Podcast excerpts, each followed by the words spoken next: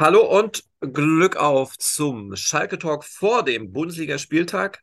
27. Spieltag. Ich habe gerade noch mal nachgeschaut, weil ich will es einfach gar nicht wahrhaben. Schon 27 Spieltage absolviert. Äh, das geht alles rasend schnell. Und ja, auch heute wollen wir wieder sprechen, denn am Sonntag spielt der FC Schalke 04 um 18.30 Uhr in Sinsheim gegen die TSG 1899 Hoffenheim. Und äh, unser Experte ist heute auch wieder an Bord. Norbert Neubaum, hallo und Glück auf nach Gelsenkirchen. Hallo und Glück auf René. Ja, wir sagen aber vorab, wir zeichnen auf. Ähm, normalerweise ist ja der Talk immer 24 Stunden vorher online. Heute zum Karfreitag zeichnen wir auf. Ähm, falls irgendwas im Nachgang passiert, was wir jetzt nicht wissen und beeinflussen können, äh, bitte entschuldigt das. ähm, wir arbeiten aber nach bestem Wissen und Gewissen, oder Norbert? Natürlich immer. Norbert, wie war denn die Woche? Ja, äh, und war dazu gehört auch, ich äh, habe es gerade, glaube ich, ich habe es vorhin nicht ganz richtig verstanden. Kann das sein, dass du gesagt hast, um 18.30 Uhr wäre am Sonntag Anstoß? Äh, 19.30 Uhr ist auf jeden Fall richtig. Aber ich habe es auch nicht richtig äh, verstanden. Ich habe, glaube ich, 18.30 Uhr gesagt. Ich bin beim Samstagspiel. Kann das sein? Ja, ne? Das kann sehr gut sein, aber Ostersonntag 19.30 Uhr. Gut, Ostersonntag 19.30 Uhr, aber es ist eh wurscht, weil die Leute, die sich auf den Weg nach Sinsheim machen, denen ist das, glaube ich, scheißegal, weil die sehr, sehr früh schon da sein werden. Und das werden eine Menge erwartet, Norbert. Äh, eigentlich unfassbar. Ne? Wie viel, wie viel, weißt du, wie viel ungefähr normalerweise 10 Prozent sind immer zugelassen, ne? Gästefans? Ja, das ist, das ist die Quote 10 Prozent. Das äh, würde für das Spiel in Sinsheim, das muss man immer dazu sagen, die spielen ja nicht in Hoffenheim, die spielen in Sinsheim Mhm. gegen Hoffenheim. Ähm, sind 10 Prozent äh, zugelassen, das ist die Quote. Das würde für dieses Spiel bedeuten, äh, ungefähr 3000 Schalker-Fans in die Pro Zero Arena, so heißt sie, gehen. Die hat ein Fassungsvermögen von 30.150. Ähm, ja, aber jetzt am Sonntag äh, werden erwartet, das ist jetzt einfach mal so eine Zahl, man kann es ja nicht genau äh, beziffern im Moment, Hm. aber es werden schon so äh, bis zu 15.000 Schalker-Fans äh, erwartet. Und ja, das ist natürlich schon, schon eine Menge, die vermuten lässt, dass es äh, für Schalke ein gefühltes Heimspiel wird.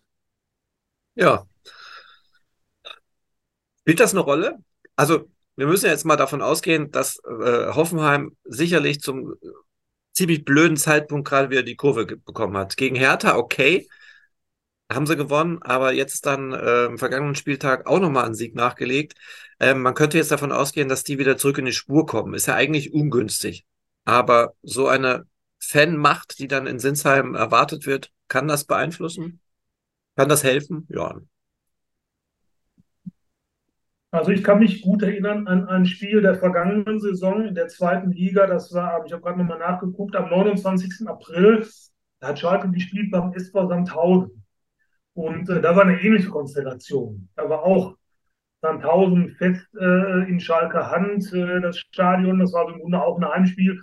Das ging sogar so weit, äh, dass die Gastgeber vor dem Spiel das Schalker Vereinslied gespielt haben, blau und weiß. Also eine ganz, ganz große Geste. Ich denke, so weit wird es am Sonntag nicht kommen.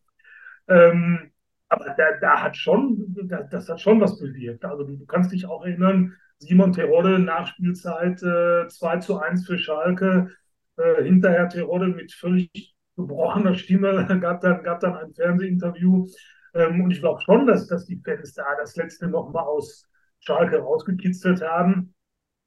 Jetzt kann man da keine, keine, keinen Automatismus natürlich äh, raus ableiten. Hoffenheim ist natürlich ein anderes Kaliber. Wir sind in der ersten Liga. Das wird alles, äh, wird alles äh, sehr viel schwerer.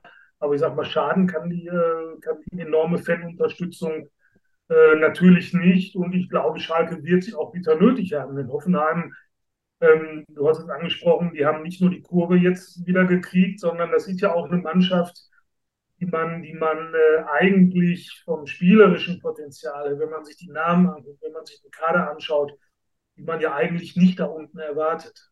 Ja, absolut. Das äh, Kuriose an der ganzen Geschichte ist, als Hoffenheim so langsam nach und nach immer weiter nach unten rutschte und die die Spiele verloren haben, dann hat man die Namen zwar gesehen und die auch in Verbindung gebracht, Mensch, eigentlich können die gar nicht da sein, aber man dachte, okay, das ist jetzt einfach so. Aber jetzt nach den zwei Siegen hat man doch wieder einen ganz anderen Blick und eine ganz andere Perspektive.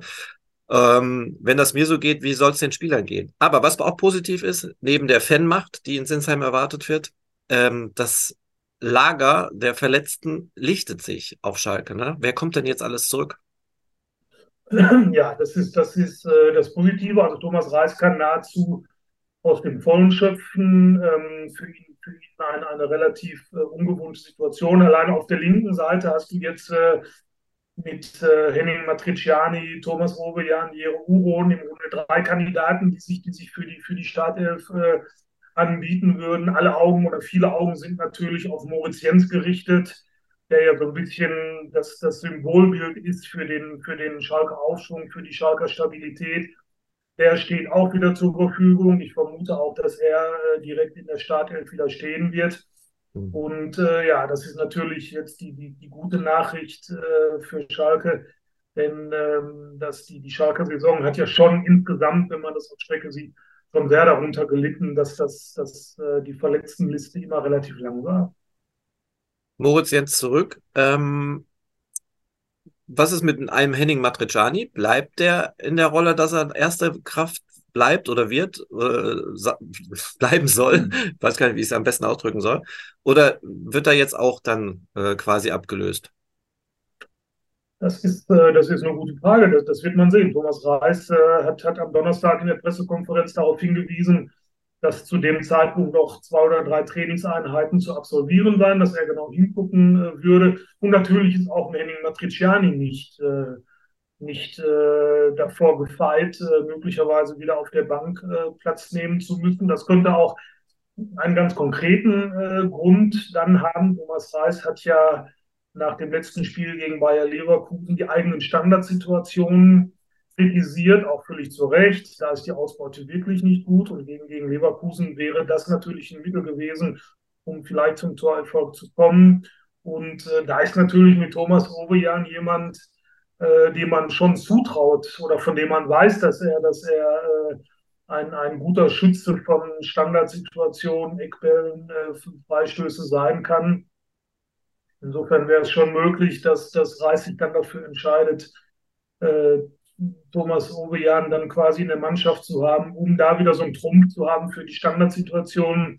Andererseits ähm, glaube ich, dass Schalke bei Ovejan mittlerweile so einen sensiblen Umgang pflegt wegen seiner Verletzungsgeschichte, dass ich schon überrascht wäre, ähm, wenn, wenn Uwe Jan direkt in der Startelf jetzt wieder stünde. Gegen Leverkusen hat er ja noch gar nicht zum Kader gehört, überraschenderweise.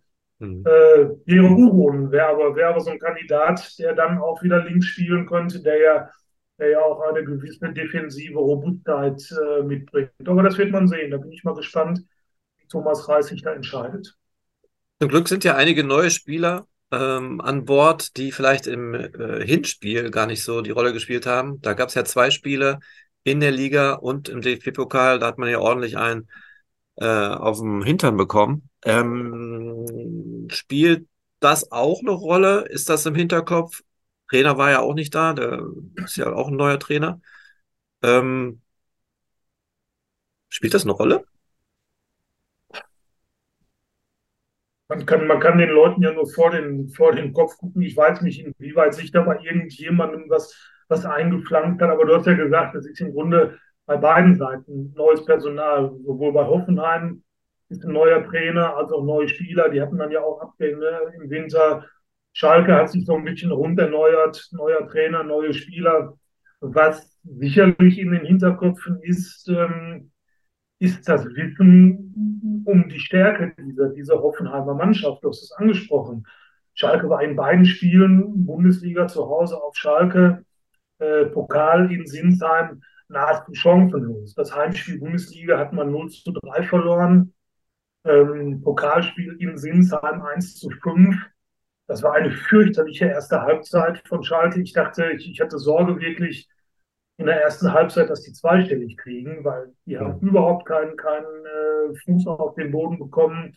Das war ja auch das letzte Spiel von äh, Trainer Frank Kramer.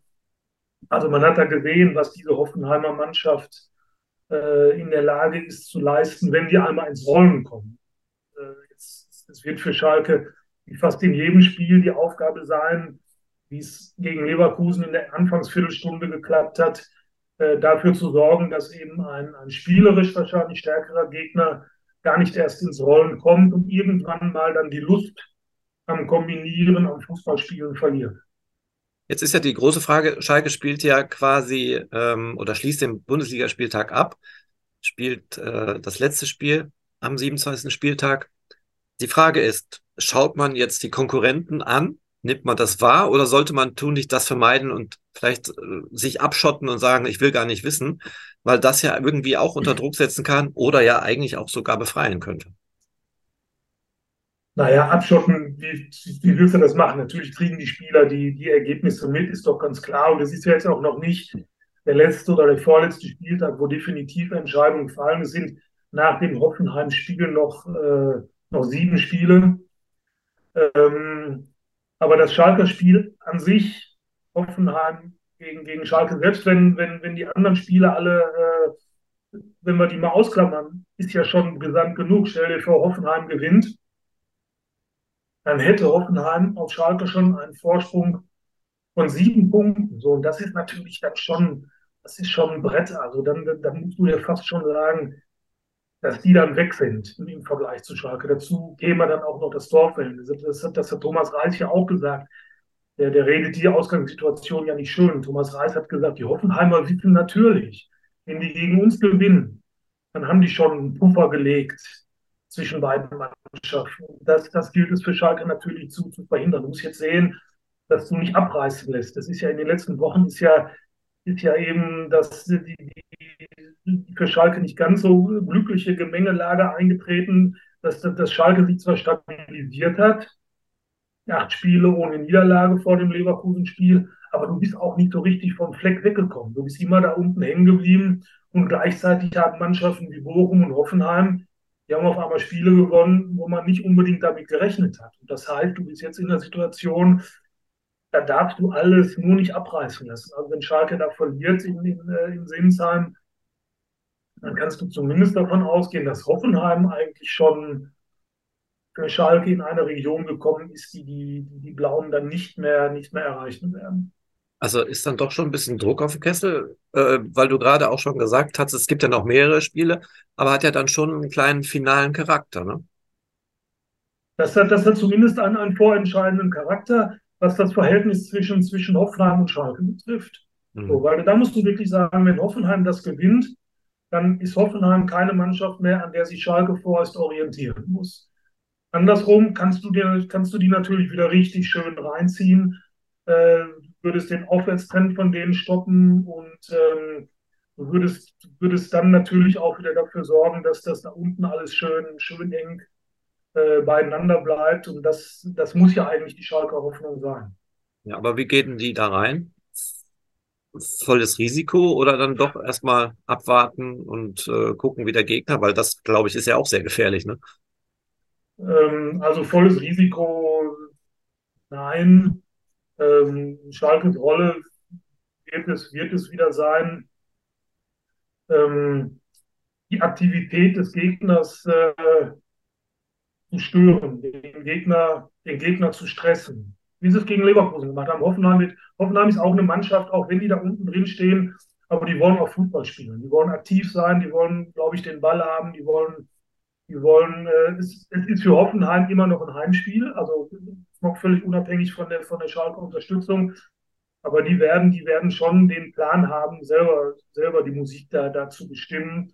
Und äh, Schalke muss, äh, muss insofern darauf reagieren, dass man dass man sofort dann auch versucht, ähm, die zu nerven, denen, denen auf die Füße, auf den Füßen zu stehen, aggressiv zu attackieren, genauso wie das ja Schalkes Rolle eigentlich in jedem Spiel ist. Weil, weil Schalke, da machen wir uns nichts vor, spielerisch ist Schalke den meisten Bundesligamannschaften in dieser Saison unterlegen. Was kann noch helfen?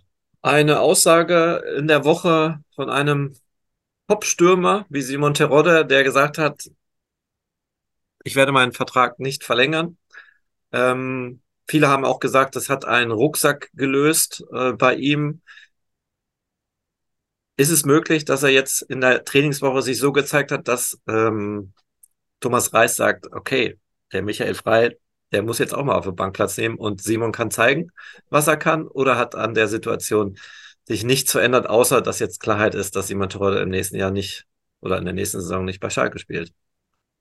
Ich bin mal gespannt. Thomas Reis hat am Donnerstag die Katze äh, da noch nicht so richtig aus dem Sack äh, gelassen, hat allerdings davon gesprochen, dass er schon den Eindruck hat, dass, dass, äh, dass das jetzt eine Befreiung für, für Simon Terodde war, dass er diese Entscheidung jetzt äh, nicht, nur, nicht nur getroffen, sondern eben auch bekannt gegeben hat.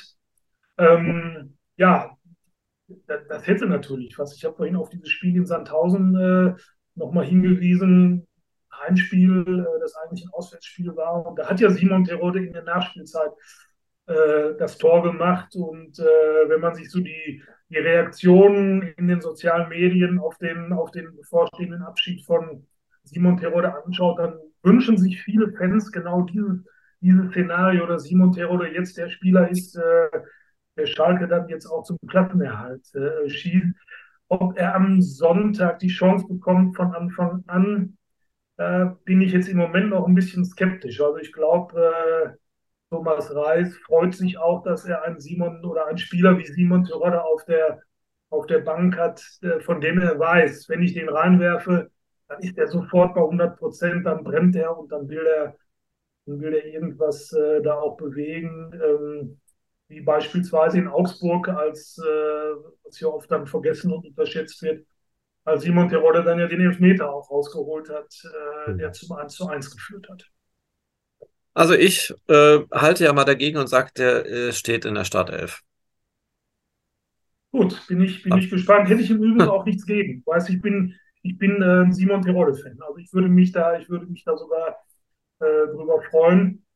Umgekehrt wird Michael Frei oder würde Michael Frei natürlich genauso brennen, wenn, wenn er dann äh, irgendwann ins Spiel reinkommt, klar. Abs absolut. Ich äh, finde Michael Frei auch ein super, super Typen, arbeitet, rackert, macht, aber ist nun mal ein Stürmer, ne? Und wenn er keine Tore schießt, ist das natürlich dann auch. Naja, da müsste man vielleicht doch mal überlegen, ähm, nochmal dem Simon eine Chance zu geben, gerade jetzt nach dieser Entscheidung. Äh, lass uns noch mal kurz auf diese Entscheidung eingehen. Glaubst du, dass diese Entscheidung nur Simon alleine getroffen hat oder hätte der Verein wahrscheinlich eh gesagt, das wird nichts in der kommenden Saison? Also dem Vernehmen nach ähm, hätte Schalke den Vertrag nicht verlängert mit äh, Simon Terode. Und äh, insofern glaube ich, war es jetzt auch einigermaßen geschickt von, von allen Beteiligten, das Ganze so zu, zu verpacken und so zu organisieren, dass, dass äh, Simon jetzt im Grunde das Heft des Handelns äh, in der Hand hatte und von sich aus erklärt hat, dass er, dass er seinen Vertrag auf Schalke nicht äh, verlängert. Und ähm, wenn man das Ganze mal, mal ganz realistisch sieht äh, und, und, jetzt mal abseits der Aufstiegsromantik äh, sieht, dann, dann muss man ja oder dann kann man durchaus auch zu dem, zu dem Schluss kommen, dass das wahrscheinlich auch eine ganz gute Lösung ist. Simon Theod ist 35 Jahre alt. Äh, das spielt ja dann auch irgendwo eine Rolle. Und was, was hätte, was, was, so sollte er auf Schalke jetzt noch äh, jetzt noch bewegen. Wenn, wenn sollte Schalke absteigen, was wir natürlich nicht hoffen, soll er sich dann die Knochenmühle zweite Liga mit Schalke nochmal antun. Möglicherweise würde man ihn dann immer an diesen 30 Toren messen, die er ja in der Aufstiegssaison erzielt hat. Das würde ihm nicht gerecht äh, werden. Und ähm, in der ersten Liga äh, sieht man ja jetzt gerade, dass er dass das nicht nur er hat, hat seine Probleme hat. Also dass er nur drei Tore erzielt hat, das, äh, dafür mache ich ihn nicht äh, verantwortlich, weil das liegt an ganz anderen Dingen. Das liegt ganz einfach daran, dass sich der Schalkes Spielstil völlig verändert hat. Und Simon Terol ist natürlich jemand, der muss, der muss gefüttert werden. Und, und äh, das, das, das wird er natürlich nicht äh, in dem Maße wie in der zweiten Liga, jetzt in der ersten Liga. Also ich gönne ihm hier einfach einen super Abschied äh, von Schalke und äh, ich gönne ihm auch, dass er, dass er einen neuen Verein dann findet. Er will ja weiterspielen, ähm, den er vielleicht dann nochmal wieder zum Aufstieg schießt oder so. Es gibt ja, ich habe ja eine Theorie. In einer, einer Fußballervita auch schlimmere Dinge, als dass du, als dass du so und viele Vereine zum Aufstieg geschossen hast. Das ist ja im Grunde sensationell. Also ich ja. gönne ihm das alles, weil ich halte ihn für einen, für einen Riesentypen. Der hat Schalke unheimlich gut getan. Äh, und vielleicht gelingt ihm ja jetzt hier noch in der ersten Liga tatsächlich der ein oder andere entscheidende Treffer und dann wäre die, dann wäre die Geschichte natürlich komplett.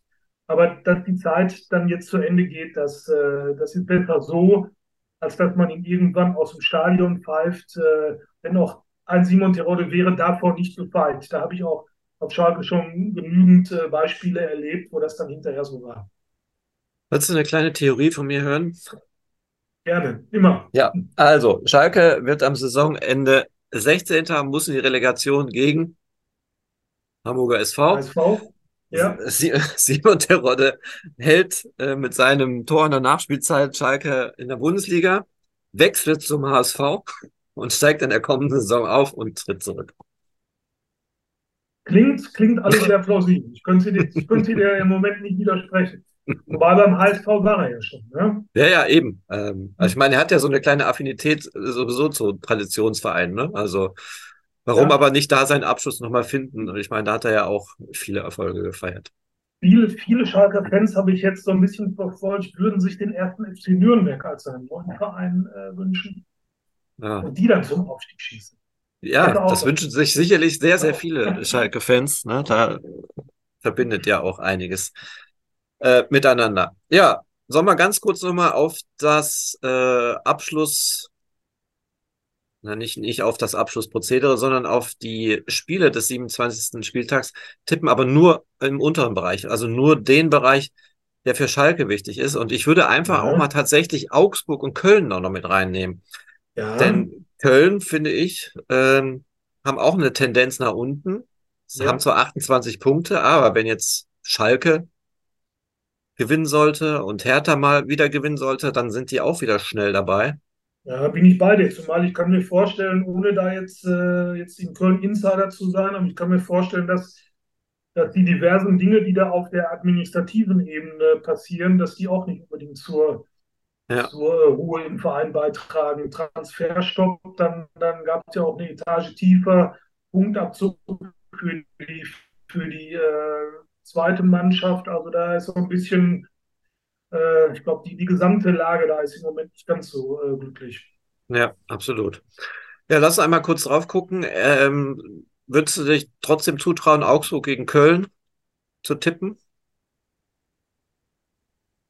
Du willst mir keine andere Wahl lassen. Ich muss ja, ich, stelle allerdings fest, seitdem, seitdem wir hier tippen, habe ich, glaube ich, habe ich, glaube ich, überhaupt nichts getroffen.